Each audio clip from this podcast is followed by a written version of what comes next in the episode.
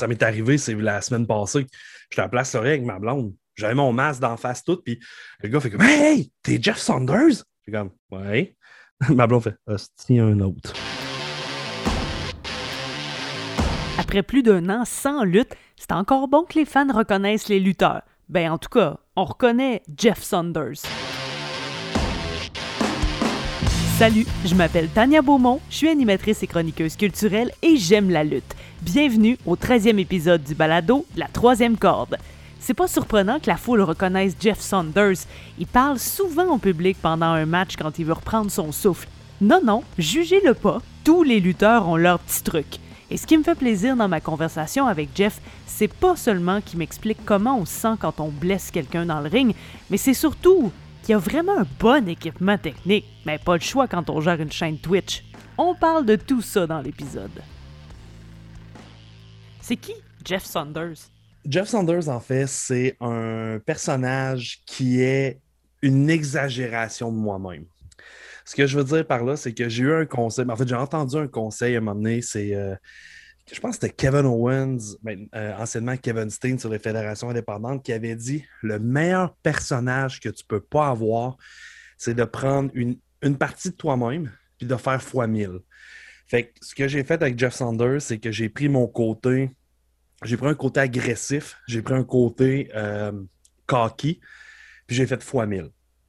Fait que ça donne un gars qui est hyper cocky, mais à la seconde qui se fait contrarier ou bien qui se fait contredire, il devient agressif tout de suite. Puis euh, ça, va vers ça. Puis dans les enregistrements télé qu'on a fait cet été puis cet automne, ben j'ai ramené un autre visage de Jeff Saunders parce que vu qu'on n'a pas de foule, ben, on ne peut pas être trop coquille, on ne peut pas être trop agressif. Ça, ça, passe mal la caméra.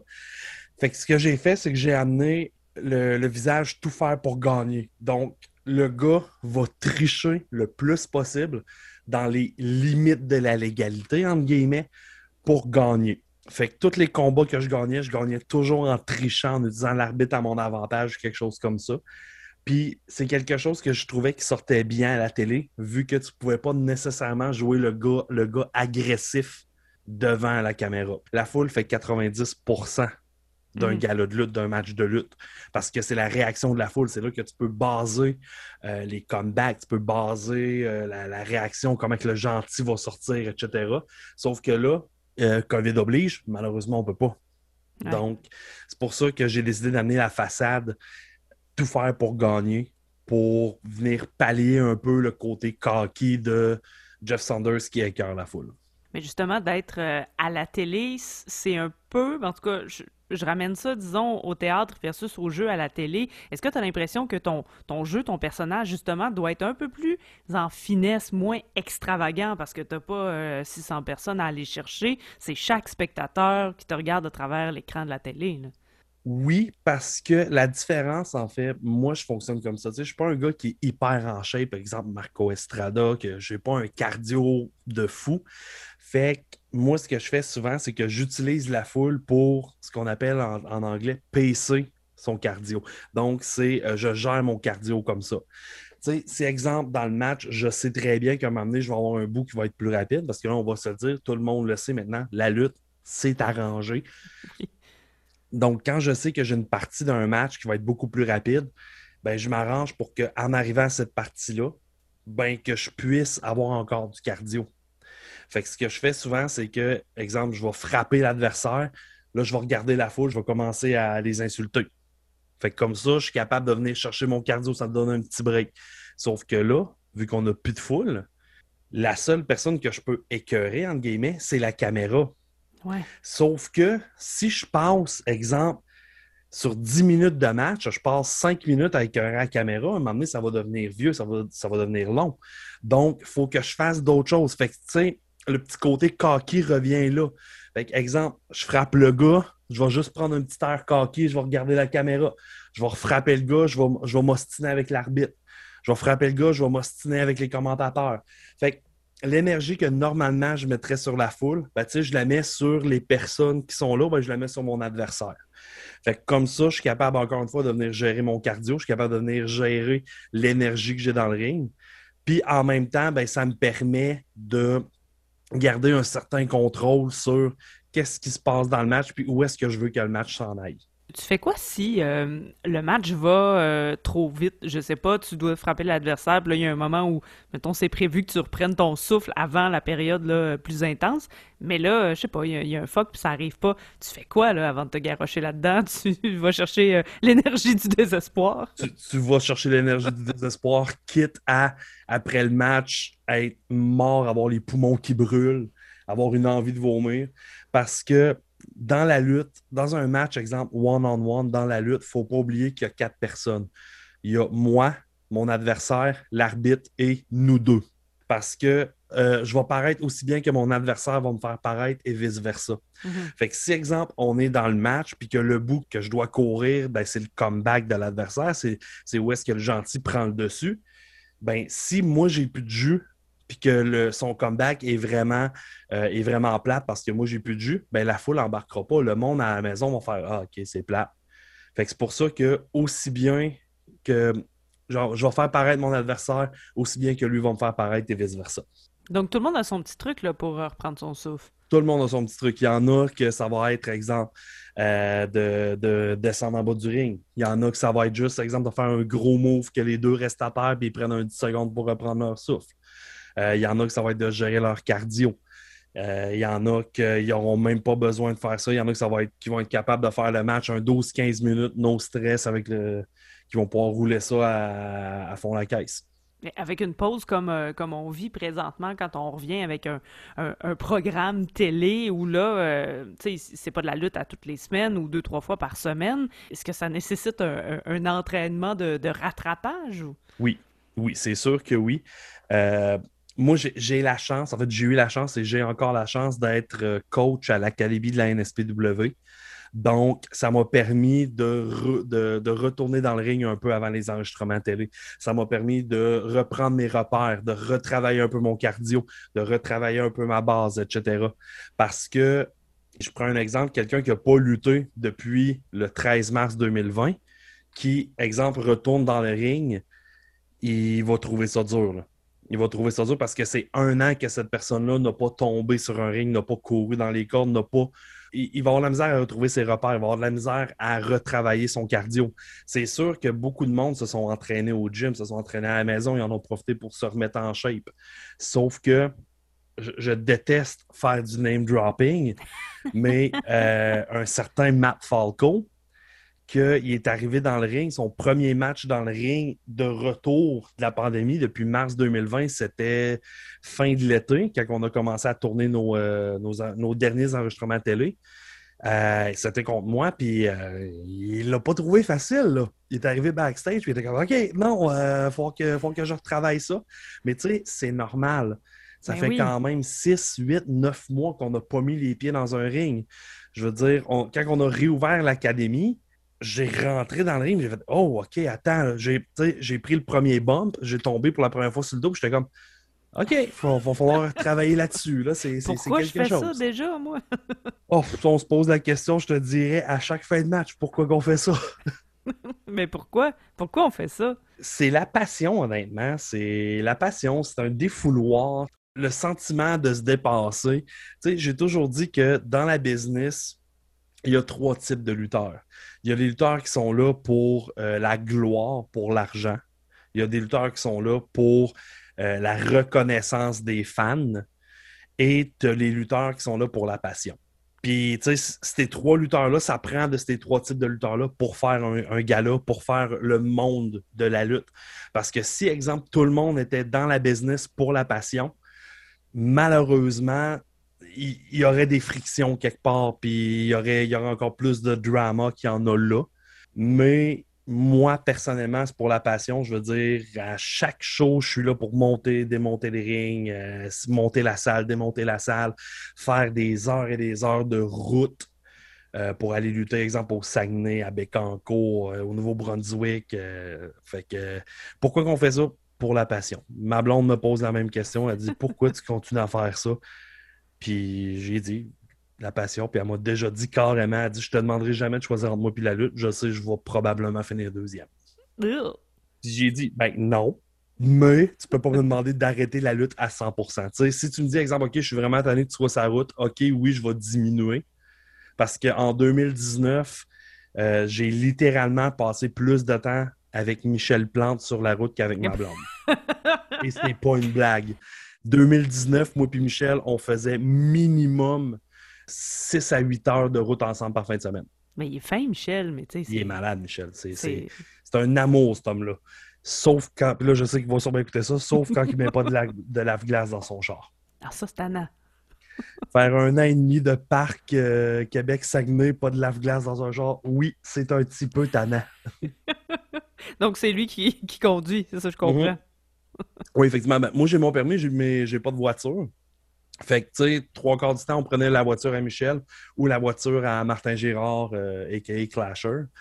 Euh, parce que les trois montaient quasiment chaque semaine à la AWH Coutiminard. Puis des fois, si quelqu'un d'autre montait, ben, on lui demandait ça te dérange-tu si on prend ton auto? Tu sais, je, sais c'est quoi la, route euh, du parc. Moi, j'ai de Chicoutimi. Qu'est-ce qui fait qu'à toutes les semaines, tu, traverses ça, été comme hiver, surtout hiver? La passion, honnêtement. Encore, nous passion-là? les lutteurs qui font ça par passion, ben, ils n'auront pas peur de faire de la route. Ils n'auront pas peur de monter une fois par semaine au Saguenay. sais, moi et Michel, à chaque semaine, on était là quasiment, à part. Mettons que leur saison au Saguenay dure 40 semaines, ben, on était là à peu près 35 semaines sur 40. Quand même. Ce qui est le fun, c'est que ça forge des liens. Genre, moi et Michel, à cette heure, mettons que tu nous demandes de monter un match, un contre l'autre, ben, on n'aura même pas besoin de se parler qu'on va savoir quoi faire parce qu'on est mm. tellement habitué de passer du temps ensemble. Puis aussi, ça, forge des liens, pas juste niveau business, niveau lutte, mais niveau amical aussi. Ben Je veux dire, ma blonde et la blonde à Michel s'entendent super bien. Moi et Michel, on s'entend super bien. Euh, début du COVID, on s'est fait une conversation vidéo. Je pense que ça a duré deux heures et demie. J'ai pas fait ça avec personne d'autre qu'avec Michel. Fait que Ben là, si t'es habitué de passer au moins 8 heures dans. Puis, dans une voiture, tu sais, c'est tellement intime, t'es proche, t'es. Euh, t'as pas le choix, y a rien d'autre à faire. Euh, mm. Tu genre. Ça ou écouter les toutes plates à Michel ou ben ces jeux de mots plates. genre du Félix Leclerc, là, il en a fait jouer je ne sais plus combien de fois. Ah, c'est drôle, ça fait un peu contre-emploi, je trouve, hein? Deux lutteurs qui s'en vont lutter en écoutant du Félix Leclerc on, écoute pas mal de n'importe quoi. Il n'y a pas un voyage Québec-Saguenay qui s'est passé. Je pense qu'on n'a pas parlé de Slapshot, qu'on n'a pas parlé de Bob Bissonnette, qu'on n'a pas parlé de Félix Leclerc. Euh, oui, les sujets reviennent tout le temps, mais c'est tout le temps des sujets qu'on trouve drôles, puis qu'on embarque là-dedans. Puis autant qu'on parle de la business, on parle de ce qui se passe dans la lutte au Québec, aux alentours, ce qui se passe à cette fédération-là, ce qui se passe à la NSPW, ce qui s'en vient, qu'est-ce qu'on aimerait faire. Fait faut, veux, veux pas, pour faire de la route aussi souvent avec quelqu'un, tu n'as pas le choix de bien t'entendre avec cette personne-là. Si je m'entendais pas bien avec Michel, malheureusement, probablement que euh, j'aurais pas monté aussi souvent à la AWE. Mais vous n'étiez pas en équipe ensemble là-bas? Du tout. Non, du tout. C'est juste que vous étiez tout le euh, temps sur le show on, est, on est très, très, très souvent booké sur le même show, moi et Michel. Euh, on fait partie euh, du, ring crew de la NSPW, donc on est dans l'équipe de montage, de montage de ring. Mhm. Fait que souvent, on est là les deux.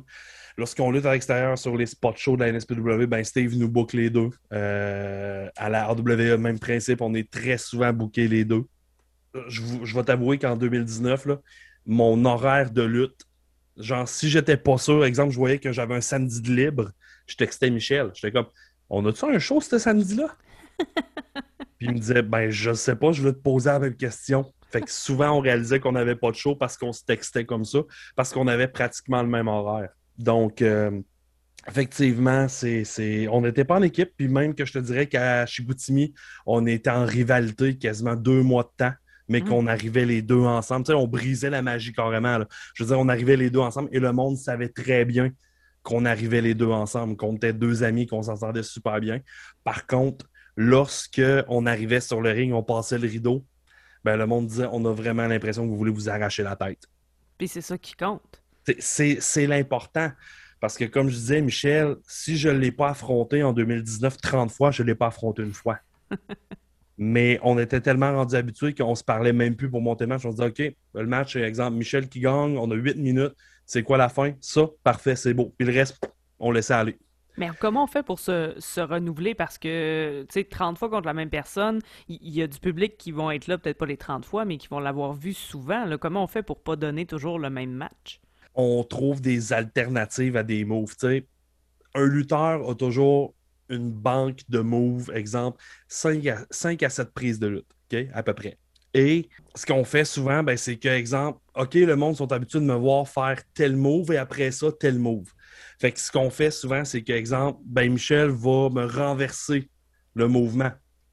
Fait qu'on vient, on vient rajouter un petit peu de, de, flafla, entre guillemets, entre tout ça. Fait que souvent, les matchs ne se ressemblent pas. On commence pas les matchs de la même façon.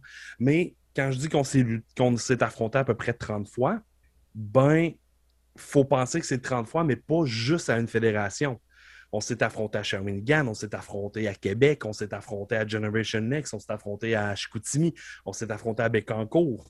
Même qu'un moment donné, on est arrivé puis on s'est dit, on, on, a vu qu'on luttait un contre l'autre, on a fait bon, ben on fait quoi? On fait-tu comme le match qu'on a fait il y a trois semaines à telle place? Ben oui, go. On savait que c'était pas en même foule. Ouais.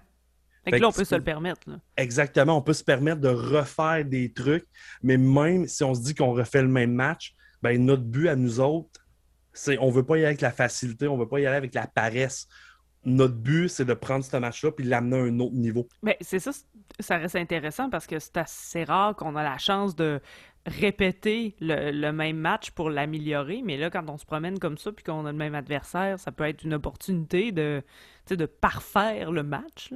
Effectivement effectivement, c'est une super belle opportunité de parfaire le match. Une belle opportunité de parfaire la chimie entre les deux personnes parce que deux lutteurs vont finir par développer une chimie. Et là, je pense, exemple, à moi et Michel. Je pense à moi et euh, Stephen Sullivan. Euh, moi et euh, Axel Wave à Chicoutimi Nord, qu'on a développé une chimie parce qu'on s'est affrontés vraiment souvent mais tu peux aussi développer une chimie avec, par exemple, un partenaire. Je pense à moi et Tom, qui est mon euh, partenaire dans le South Shore Wrecking Crew. Ben oui. Qu'on a développé une chimie, mais ça a été instantané, nous deux. Là. On est parti, on, ça a commencé en fait qu'ils nous ont mis en équipe à Saint-Pierre-les-Béquets. On était face, gentil. On n'avait jamais lutté en équipe l'un avec l'autre. Puis on, on, trouvait des mots d'équipe en claquant des doigts. Puis on s'est dit, on va demander à Martin Girard, qui était le, le, booker de Generation Next, le scripteur. Puis on lui a dit, hey, tu serais-tu intéressé à peut-être nous essayer en équipe? Il a dit, ben oui, pourquoi pas. Premier show, il nous a donné, il nous a donné les ceintures par équipe. Puis on, on aurait dit que ça faisait des années qu'on luttait ensemble. Ah ouais. Fait que tu finis par développer de la chimie, non seulement avec tes adversaires, mais aussi avec tes, tes, tes partenaires. Je voulais justement qu'on parle du euh, Wrecking Crew. Qu'est-ce qui fait que, euh, sans avoir lutté avec cette personne-là, ça marche comme ça? Est-ce que c'est des, influences communes ou euh, vous tripez sur le même genre de lutteur? En fait, Tom et moi, on s'est connus, ça fait extrêmement longtemps. On s'est connus, j'avais 18 ans. Euh, je n'ai 33, donc ça fait 15 ans. Ça fait pas extrêmement longtemps. Ben, c'est quand même 15 ans. OK, OK. Et on s'est connus à l'école de lutte de la R2W à Lévis. Moi, je commençais à prendre mes cours là, puis Tom, il faisait, faisait quelques cours qu'il faisait, puis il s'emmenait sur le show. Tu sais, on s'est croisés là, on s'est parlé, mais tu sais, on n'est pas devenus des, des amis. Là. Genre, on savait qui était l'autre, mais sans plus. Lorsque j'ai commencé à la NSPW, j'ai comme réalisé que c'était ce gars-là. Lui a réalisé moi j'étais qui. Puis euh, on, s'est appelé les survivants de la R2W. Moi, Tom, Michel, puis un autre gars. Parce qu'on était les quatre seuls qui, avaient fait l'école de lutte et qui étaient encore dans le business. Puis à un moment donné, ben, Tom s'est fait euh, knocker, c'est en 2017, je pense. Il a reçu un, un, kick, qui a été commotionné, il a quasiment arrêté un an. Puis quand il est revenu, justement, ben, ils l'ont mis en équipe avec moi on a tout le temps aimé le même style de lutte. Tom, on, est deux gars qui brassent dans un ring. On on fait pas de flip, on fait pas de, de move extraordinaire. On est juste, excuse-moi le terme, je sais pas si je dois te sacrer, mais on est deux sauvages. dans un ring, moi et Tom, on vire deux sauvages. on, on y va vraiment mentalité vieille lutte on coupe le ring en deux et notre adversaire reste de notre bord. S'il passe la ligne médiane, ben c'est qu'il s'en va taguer avec son partner. C'est parce qu'il a réussi à nous knocker les deux. Et comment vous gérez ça, euh, votre tag team? Est-ce que vous savez, euh, chacun vos forces, chacun vos faiblesses? En fait, ce qui est quand même drôle, c'est que si tu regardes toutes les photos du South Shore Wrecking Crew, Tom a l'air d'un gars qui sort de, qui sort d'un hôpital psychiatrique. Puis moi, tu as l'air du gars hyper cocky. Lorsqu'on rentre dans le ring, lorsqu'on passe le rideau, on change de rôle. Là, c'est moi qui viens, qui viens le gars hyper agressif et Tom vient hyper cocky. Pourquoi? Je le sais pas. Ça a juste comme développé comme ça. Puis ça a toujours été développé que Tom va être celui qui va parler le plus au micro. Puis moi, dans le ring, je vais être celui qui va brasser le monde. Fait que tu sais, Tom, c'est comme le cerveau de l'équipe. Moi, je, suis la brute de l'équipe. Mais tu sais, autant des fois qu'on peut juste switcher ça de bord. Des fois, c'est Tom qui va être la brute, moi, je vais parler. Mais je te dirais, dans le trois quarts des matchs, Tom est le cerveau, moi je suis la brute. Puis ça s'est développé tout seul. Genre, on s'est même pas dit, OK, ben Tom, toi, tu vas commencer à plus parler. Moi, je vais moins parler. Euh, moi, je vais brasser plus, toi, tu vas brasser moins. Ça s'est juste développé à force de lutter ensemble, puis à force de, de, de juste de lutter en équipe. En fait, on est chanceux parce qu'on a euh, Claude Meloun qui est avec nous, qui a donné beaucoup d'idées pour l'équipe parce que Tom et Claude sont littéralement voisins dans la vraie vie. Ah, OK. Euh, puis sont très, très, très amis. Fait que Claude nous a aidé beaucoup. C'est Claude qui a trouvé notre nom d'équipe, le South Shore Wrecking Crew. On se cherchait un nom qui fitait. Puis vu que Tom habite, habite à Lévis, moi je viens de la Beauce. Fait que ça fitait que c'était Rive-Sud. Euh, fait que Shore Wrecking Crew, ça a sorti de là. Puis Claude, vu qu'il est graphiste, ben, c'est lui qui a sorti notre logo. C'est lui qui a. Tu sais, le, le, petit doigt de l'équipe, ben, c'était déjà le logo Atom. Fait que rendu là, à la place de se faire faire un autre logo, on s'est dit, garde, on va, on va utiliser ça. Ça vient assez naturel, mais oui, des fois, on a des discussions sur où est-ce que notre équipe s'en va. Est-ce qu'on va aller vers ça? Est-ce qu'on va aller. Euh, je te dirais le trois quarts du temps, nos, nos discussions par rapport à la vision de l'équipe, c'est nos promos vont ressembler à quoi? On s'en va vers quoi? Je te donne un exemple. Lorsqu'on est tombé en confinement, euh, ça faisait même pas un mois qu'on était champion par équipe de la WWE à Chicoutimi Et nous autres, on s'est dit, avec la pandémie, puis avec la lutte qui tombe sur, la, sur arrêt total, qu'est-ce qu'on fait? Moi, j'ai proposé à Tom, je disais, ça serait drôle de faire une promo que tout ce qu'on fait, c'est qu'on dit qu'on défend les titres 24 heures sur 24, 7 jours sur 7. N'importe qui qui veut s'essayer, on le fait. On ne défendra jamais les titres pour vrai. Genre, il n'y aura jamais de contact avec nous autres ou un autre lutteur. Mais on va faire ça. Fait qu'on a commencé comme ça. Puis j'ai dit à Tom, ce qui va être drôle, c'est que toi, tu vas juste être le gars hyper craqué qui va challenger tout le monde. Moi, je vais être le gars hyper craintif. Fait que la première promo, je suis chez nous, puis je la tourne un peu à la Blair Witch Project. Genre que je me filme avec mon cellulaire, puis j'ai peur de mes chats, puis je me cache, puis j'entends des bruits, puis je capote sur tout. Puis ça l'a fini que euh, je me promène dans le bois, puis je suis rendu à 22 700 défenses de titre, puis ça a viré vraiment ridicule. Puis, un moment donné, je, me suis fait dire, ouais, c'est parce que là, ça devient peut-être un petit peu trop. Fait qu'on a comme décidé d'arrêter de les faire. Éventuellement, on va peut-être recommencer. Mais tu sais, ça, c'est une discussion qu'on a eue sur qu'est-ce qu'on peut faire pour continuer à mettre de la vie sur notre page, puis continuer à montrer au monde qu'on existe encore.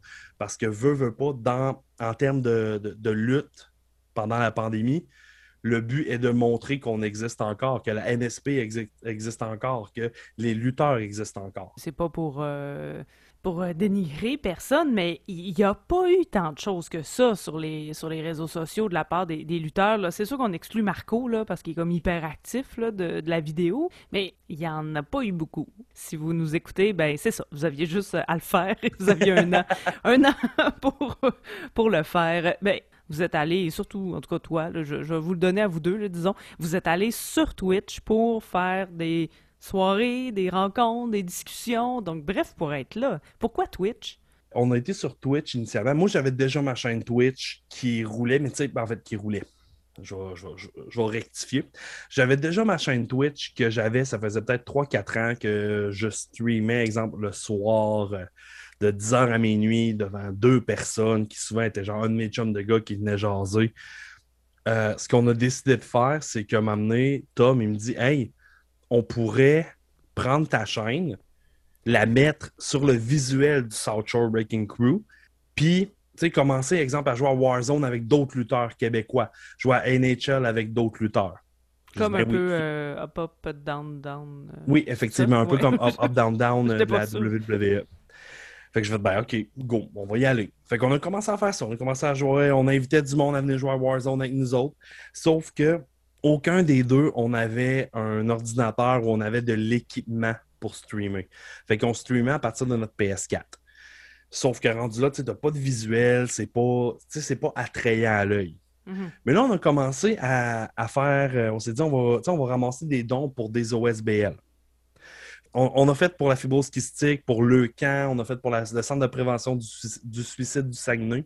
Et ce qu'on a fait, en fait, c'est ce qui a starté ça à un moment donné, c'est qu'on s'est dit, on va se faire un genre de tournoi de beer pong en ligne, puis on va ramasser des dons. Je pense que c'était pour la fibrose kystique. Et on va faire la marche de la fibrose kystique. Fait qu'on a ramassé des dons, puis on s'était dit, quand on va atteindre 500$, on fait le 10 km de marche. Fait qu'on a atteint 500$, on a continué, on a fini par pogner le 1000$ pendant qu'on faisait la marche.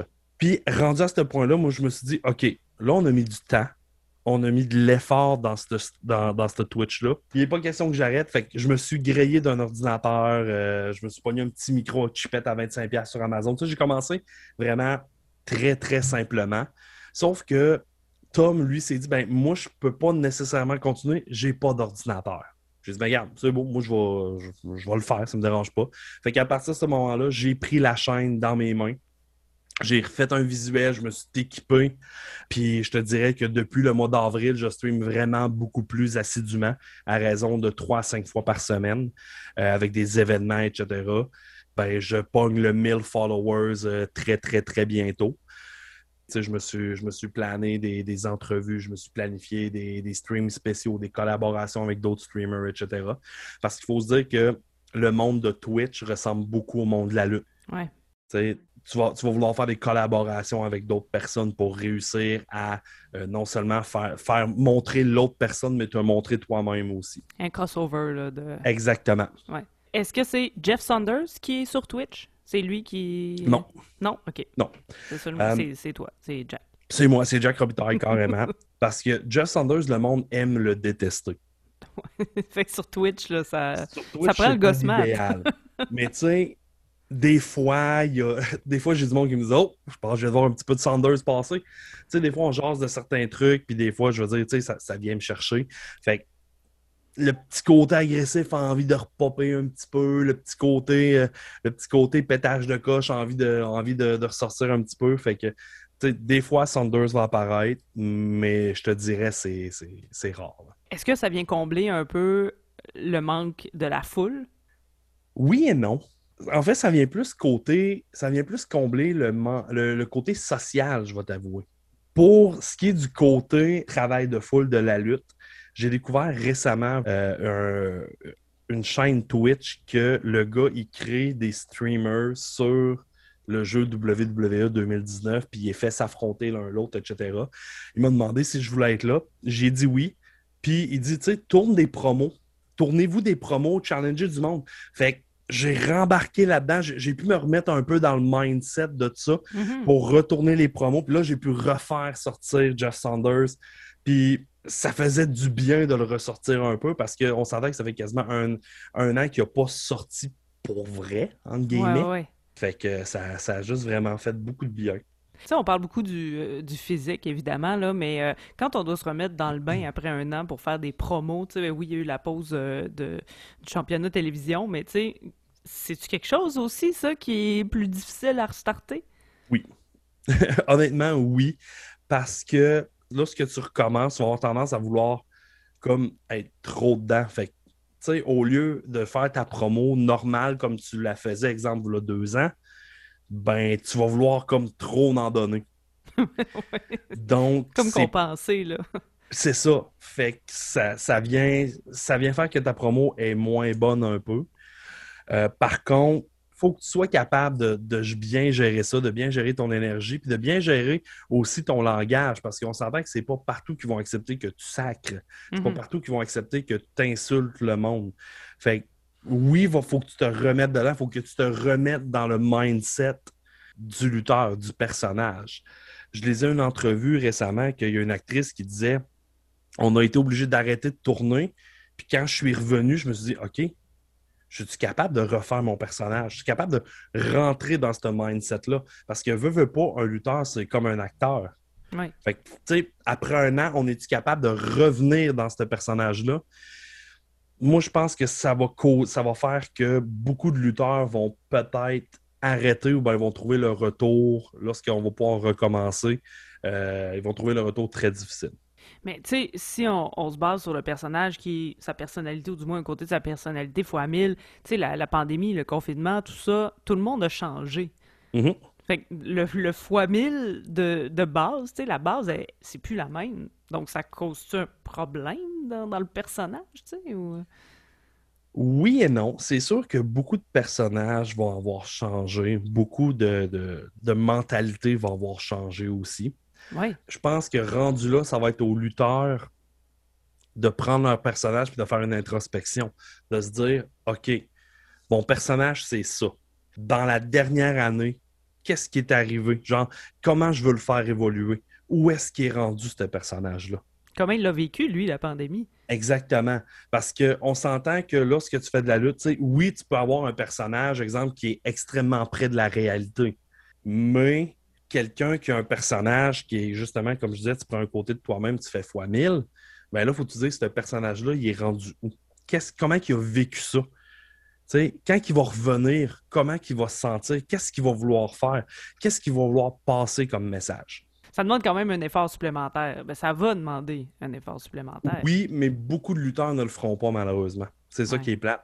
Beaucoup de lutteurs vont tellement avoir hâte que la lutte revienne, vont tellement avoir hâte de remettre les pieds dans un ring qu'ils ne vont pas refaire de mise en forme. Ils ne vont pas aller repratiquer dans un ring. Ils vont monter dans un ring, ils vont faire deux bombes. Bon, je suis prêt avec la pandémie, il faut se remettre en forme. Il faut se remettre dans le bain. Mais toi, tu l'as déjà fait, prendre une pause d'environ un an?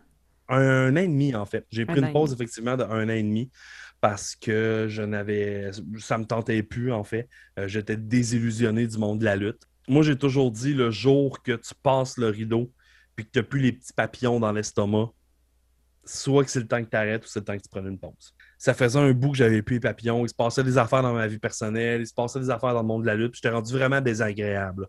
J'étais rendu euh, vraiment aigri versus le niveau de le, monde de la lutte. Et ce qui a été l'élément déclencheur, ce qui a mis le feu aux poudres, c'est lorsque j'ai lutté à Saint-Victor-de-Beauce. Euh, c'était moi et Paul London, un ancien de la WWE, contre Kicken and Stompin, Stephen et Ivan Sullivan. J'étais chez nous, j'étais à Saint-Victor-de-Beauce, il y avait 1000 personnes, je capotais. Puis pendant le match, un moment donné, j'ai fait un cannonball sur Steve. Puis je sais pas ce qui s'est passé. Moi, j'allais trop vite. Steve s'est protégé un peu, ben j'arrivais trop vite. J'ai cassé la clavicule. Mm-hmm. Puis c'était la première fois que je blessais vraiment quelqu'un. Je dirais pas pour vrai, mais tu sais, vraiment une vraie grosse blessure. Oui, une euh, qui nécessite vraiment un arrêt, une pause, une visite à l'hôpital. Euh. Exactement. Fait que c'est comme là que moi j'ai fait Wow, t'as peu là. Fait que moi j'ai dit le soir même, j'ai été voir Martin qui était encore une fois scripteur de Generation Next. Puis j'ai dit OK, j'arrête ça là. Moi c'est terminé, j'arrête ça là. Il dit Bon, mais attends, là, tu peux pas passer dans même. Il me dit Garde, donne-toi un mois, là. Pense-y, donne-toi un mois. Un mois plus tard, j'ai écrit, je fais Non, ça, ça me tente plus. Je suis plus là. J'aime plus ça au mois de septembre, on a fait un match. Il m'a dit Garde, tu me donnes-tu au moins un dernier match pour finir l'histoire? Parce que ce qui arrivait, c'est qu'à Generation Next, j'avais un clan avec moi qui s'appelait The Asylum. Euh, fait qu'il fallait comme séparer le clan. Puis ce qu'on avait fait, c'est qu'on avait séparé le clan. Puis après ça, j'avais dit Puis oui, t'es champion de Generation Next dans le temps. Puis le match, c'était que si je perdais, ben je quittais Generation Next. Fait que mhm. j'ai perdu. Euh, puis je suis parti, puis j'ai pris un an et demi de break. Puis, tu sais, ça a été un an et demi pas de lutte, là. À ne pas regarder de lutte, à ne pas rien faire. J'ai complètement coupé les ponts, là. Je regardais même pas ce qui se passait à la NSPW. Je regardais même pas ce qui se passait nulle part. Même pas WrestleMania. Même pas. J'ai. Ben, oui, peut-être Mania. peut-être. Mais, tu sais, j'avais coupé les ponts. Jusqu'à ce que m'amener, encore une fois, il arrive quelque chose dans ma vie que je suis comme, OK, non, là, me semble, me semble que je filerais pour être dans un ring de lutte. Là. Fait que j'ai texté Martin. J'ai dit, hey, as-tu quelque chose pour moi, un one-time deal? sais, un, un one-time que j'arrive, je lutte, puis that's it. Fait qu'il me dit, ben oui, justement, je me cherchais quelqu'un, tu vas être dans tel match. Je suis comme, c'est beau. Genre, j'étais comme un, adversaire surprise, entre guillemets. Fait que je revenais, puis après le match, il vient me voir, il dit, puis, t'as-tu, la flamme, est tu revenue? Je dis, ben, je sais pas, là. Il dit, ben, dis-moi les vite, parce que si oui, t'as un spot dans le main event. Comme, pardon. Je suis comme, ben, ok, oui, il est revenu. Parfait, t'attaques Steve. Attends, là. Tu me mets tu me, fais attaquer le gars que j'ai blessé, le gars qui a comme été la bougie d'allumage qui a fait OK, non, je, suis plus là. Il dit Ouais, c'est la meilleure manière que tu peux vaincre tes démons, entre guillemets. C'est la meilleure manière que tu peux ne plus avoir peur. Ça a été une rivalité qui a quasiment duré un an. Puis encore aujourd'hui, je veux dire, c'est, je remercie Martin et Steve de, de, m'avoir refait confiance parce qu'il aurait pu juste dire non, il m'a blessé, fuck it, je veux plus qu'il soit là.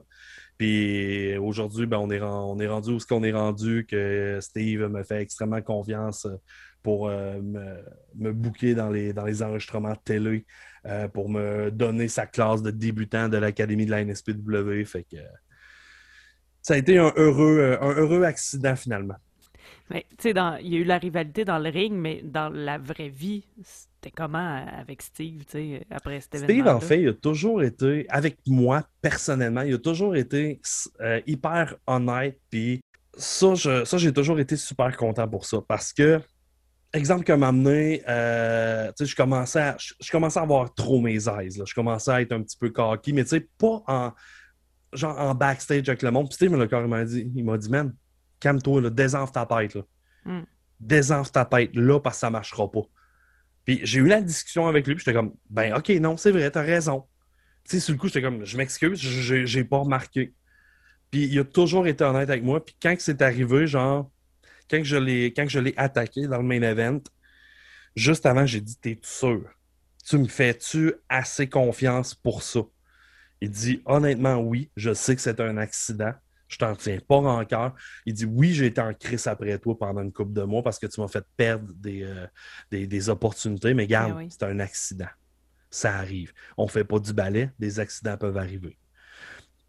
Puis depuis ce temps-là, à chaque fois qu'on a lutté un contre l'autre, ça a tout le temps été des matchs hyper solides. On a toujours frappé un petit peu plus fort parce qu'on savait que c'était l'autre devant nous. Mais tu sais, c'est pas par méchanceté, c'est juste de la confiance à l'état pur. Comme je disais, il a toujours été 100% honnête, puis il a jamais il, me picosse des fois avec ça. Genre, il fait comme Bon, ben, j'ai mal à une épaule tout d'un coup. Là, je suis comme Non, Mais tu sais, il, il m'en a jamais tenu rancœur, je pense. Puis toi, est-ce que tu t'es senti coupable, genre, pendant. Euh, ah, c'était dégueulasse, comment je me sentais coupable. Ouais. C'était horrible. Euh, quand on a fini le match, je me rappelle encore comme c'était hier, on, a fini le match. Paul London est descendu du ring. Je suis descendu du ring. J'ai été tapé dans les mains de parce que j'étais chez nous. Puis je me rappelle que mon frère était là parce que mon frère, Paul London, c'était son idole. Fait que lui, voyait son frère lutter avec son idole. Fait que pour lui, il était au septième ciel. Là. C'est hot, là, ouais. Fait il me dit Hey, penses-tu que je peux prendre une photo avec lui? Puis là, je me rappelle, j'ai regardé, j'ai fait présentement, c'est le dernier de mes soucis. Puis je suis parti à la course. J'ai été, voir backstage, j'ai tout de suite été voir Steve. C'était à la fin du match? Oui, c'était à la fin du match. C'était un des derniers spots du match. Puis je suis allé voir tout de suite backstage, j'étais voir Steve, j'étais comme, t'es-tu carrément, je m'excuse, je m'excuse, je m'excuse, puis il m'a juste dit, va-t'en. Va-t'en. J'ai fait, ben, OK. Puis je, le comprends. Avoir été blessé, j'aurais probablement dit la même chose. Fait que je suis comme retourné, tu sais, j'étais voir mon frère, j'ai pris la photo avec Paul London, mais tu sais, ça me trottait dans la tête. Puis genre, je suis juste parti dehors. J'avais besoin de prendre l'air, je me suis assis, je me suis assis dehors sur un, sur un genre de bloc de ciment. Puis j'ai juste éclaté, genre, j'ai parti à brailler. Hmm.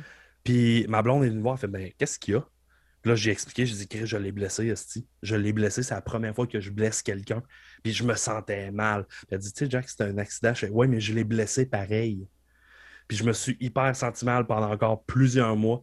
Et même quand je me rappelle, quand je suis revenu un an et demi après, ça a tout pris pour que je regarde Steve dans les yeux quand j'ai serré la main. Parce qu'il y a une règle non écrite, quand tu arrives dans un backstage de lutte, tu sers la main à tout le monde, tu dis salut à tout le monde. Puis je me rappelle que ça a tout pris mon petit change pour serrer la main de Steve puis le regarder dans les yeux. Ouais. Mais surtout si toi, tu savais que ça te tentait plus tant que ça. Honnêtement, j'aurais dû arrêter avant. J'aurais dû juste prendre mon break avant, le jour que j'ai eu plus de papillons. Mais je pense que c'est genre quelques jours après que Steve m'a dit Bon, ben, Jack, voici le poster de Saint-Victor de Beauce. Que je voyais que j'étais avec Paul London. Mais là, c'est dur de dire non quand même Ben, chez vous avec. euh, Exactement, oui. exactement. Puis tu sais, je, je vais l'avouer, j'ai fait ce show-là. Un, parce que j'avais l'occasion de faire équipe avec Paul London. Et deux, je l'ai fait purement parce que j'étais chez nous et qu'il allait y avoir à peu près 1000 personnes. Je l'ai même pas. Là, cette fois-là, je l'ai même pas fait par passion, je l'ai fait legit parce que je le savais qu'il allait y avoir 1000 personnes. Puis parce que je le savais que ça allait flatter mon ego d'une certaine façon. Fait que c'était pas pour les bonnes raisons. Exactement. Tu parlais tout à l'heure euh, de l'enflage de tête. euh, J'ai l'impression que c'est presque un passage obligé dans une carrière de lutteur d'avoir un moment où on se pense peut-être un peu plus haute que, que ce qu'on est. a- ou- oui, il y en a que le moment dure beaucoup plus que d'autres. Il y en a que, d'après moi, c'est plus un moment, c'est une époque. C'est un mode de vie. Mais oui, effectivement, un moment donné, veut, veut pas, la tête va t'enfler. Puis au- autant que quelqu'un va dire, ben moi, jamais je vais m'enfler la tête, ben jamais je me sens enfler la tête. Non, tout le monde passe par là. Mais t'as pas le choix. Tu sais, C'est tu- ça. ce que, ce que tu vis, c'est l'adrénaline, c'est la foule qui crie, c'est. Exact. Puis tu sais, un moment donné, tu vas faire un bon match, deux bons matchs, trois bons matchs. Puis là, le monde commence à venir te voir. Fait Hey, t'as vraiment fait un super bon match. Good job, c'était vraiment bon. Là, un moment donné, oh, ouais. C'était si bon que ça.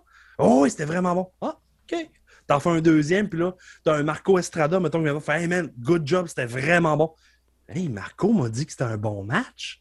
Puis là, ça commence. Puis là, ça, ça commence, puis de même. Puis à un moment donné, tu pognes un mur, que tu fais un match qui est, qui est pas bon. Puis que là, quelqu'un va venir te voir, puis il va te dire Ouais, euh, t'es pas ton meilleur, hein? Et à partir de ce moment-là, automatiquement, quand, quand tu es dans ta bulle, que tu as, la tête enflée, puis que là, tu as eu comme 4-5 bons matchs, que le monde t'ont donné des, des praises, oh, le blâme s'en va sur l'autre. Ah. Le blâme s'en va sur ton adversaire. Ouais, mais là, c'est parce que c'est lui qui a oublié ses spots, là. Tu sais? Fait que oui, puis c'est pour ça que j'adore Steve. Il a toujours été capable de me ramener les pieds sur terre. Il me l'a toujours dit quand que ça faisait plus. Puis quand, que, quand il voyait que je commençais à vouloir prendre mes aises, là, à un moment donné, il fait comme Oh, oh, attends, là. Puis il me ramenait sur terre. Là, avec la pandémie, on est euh, en pause. Mhm. Comment tu penses que ça va reprendre quand ça va recommencer? Qu'est-ce que tu penses qui va se passer dans le ring? Euh, Ça va ressembler à quoi?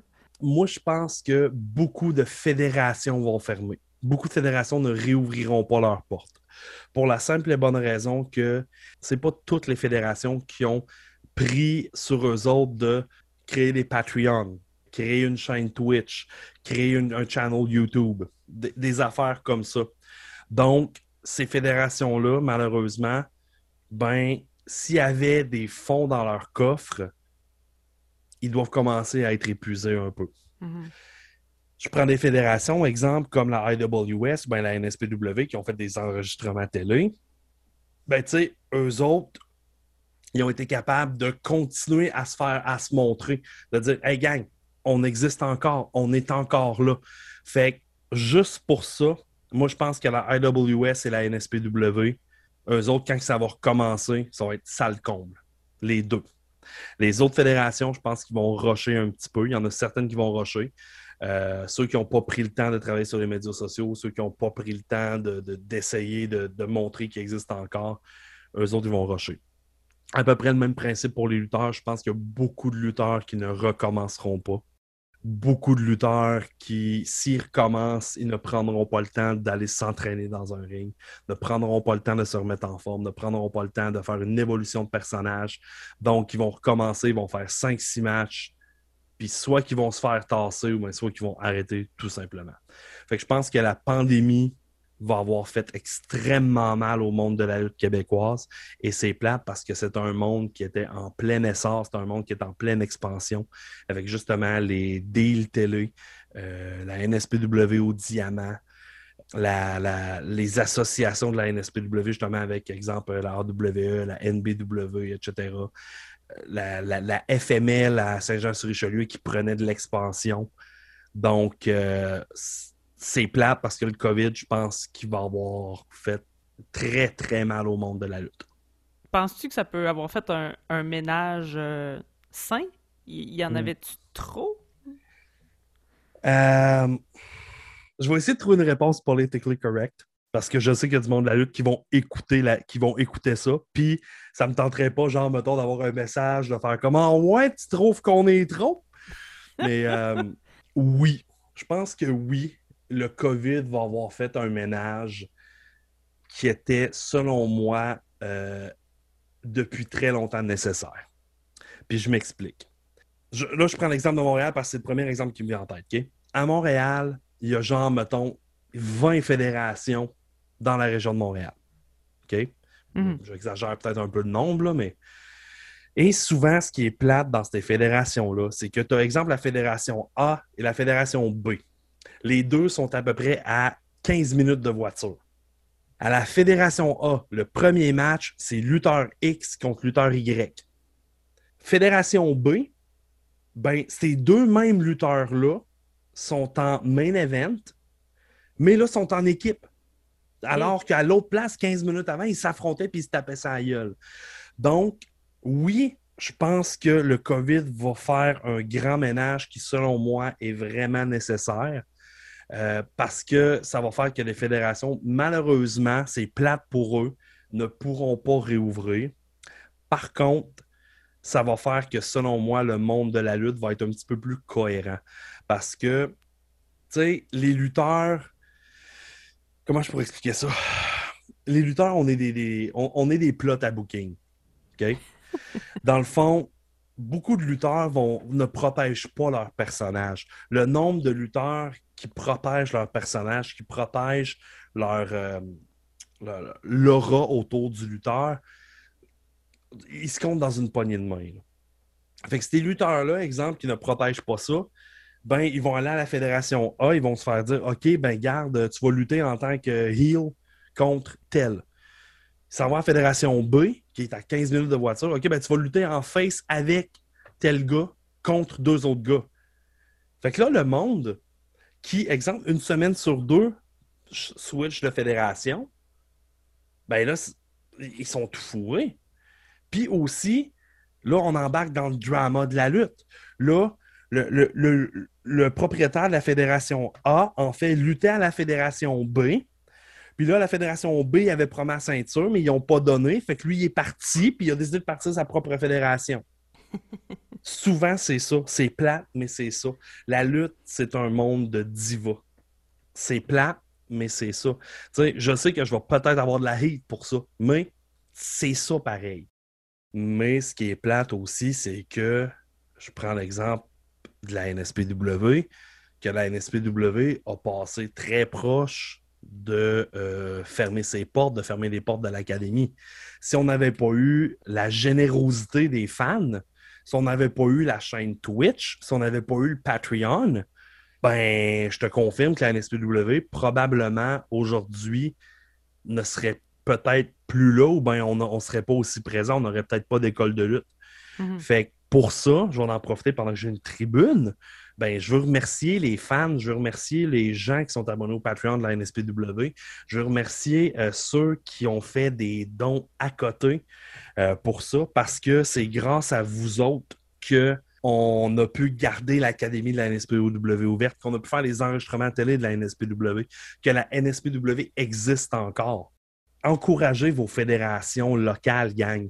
Si vous êtes au Saguenay, encouragez les fédérations du Saguenay. Vous êtes n'importe où, encouragez-les parce que présentement, ils en ont besoin. Puis, même si vous n'êtes pas capable de les encourager monétairement, parce qu'on s'entend qu'avec le COVID, côté job, on rush un petit peu plus, pas mal tout le monde. Si vous n'êtes pas capable de les encourager monétairement, gang, envoyez-leur un message sur Facebook. Juste un petit message, hey, on vous oublie pas, on hâte que ça recommence c'est con, mais ça va allumer un petit feu en dessous des, en dessous des gens qui s'occupent de cette page-là. Puis ça fait ô combien plaisir de lire ça. Comme je disais, je m'occupe des réseaux sociaux de la NSPW avec Steve puis, euh, puis oui. Puis des fois, on reçoit des messages de même, là, puis ça fait tellement du bien de voir que mm-hmm. les gens ne nous oublient pas, que les gens ont hâte que ça recommence. On souhaite euh, tous un retour rapide de la lutte. Jeff Saunders, merci beaucoup. Ben, merci beaucoup à toi. Merci de l'opportunité euh, et merci de l'invitation. Vous venez d'entendre le 13e épisode du balado de la troisième corde avec Jeff Saunders. La troisième corde est un podcast des productions Jamais comme tout le monde, animé et réalisé par moi-même, Tania Beaumont. Le thème musical est une création de Rouge Pompier, enregistré par Franck Joly, assisté de Frédéric Lebel. Le visuel est de François Anger. N'hésitez pas à vous abonner à la page Facebook et donnez-nous 5 étoiles.